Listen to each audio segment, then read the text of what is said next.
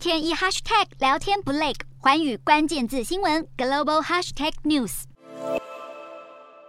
美国联准会主席鲍尔即将在这个星期的全球央行年会发表重要演说，市场都在静待他的谈话内容，并且在云端软体巨擘 Salesforce 以及软体开发商直觉公司的财报乐观推动下，美股四大指数都小幅收红。道琼指数上涨五十九点六四点，收三万两千九百六十九点二三点；纳斯达克上扬五十点二三点，收一万两千四百三十一点五三点；标普五百上涨十二点零四点，收四千一百四十点七七点；费半指数小涨一点八七点，收两千八百六十六点一八点。欧洲股市方面，投资者对于美国联准会新的鹰派言论犹豫不决，同样在静待鲍尔给予最新表态。欧洲三大股市多半上涨，英国股市下跌十六点六零点，收七千四百七十一点五一点；德国股市上涨二十五点八三点，收一万三千两百二十点零六点；法国股市上扬二十四点七四点，收六千三百八十六点七六点。以上就是今天的欧美股动态，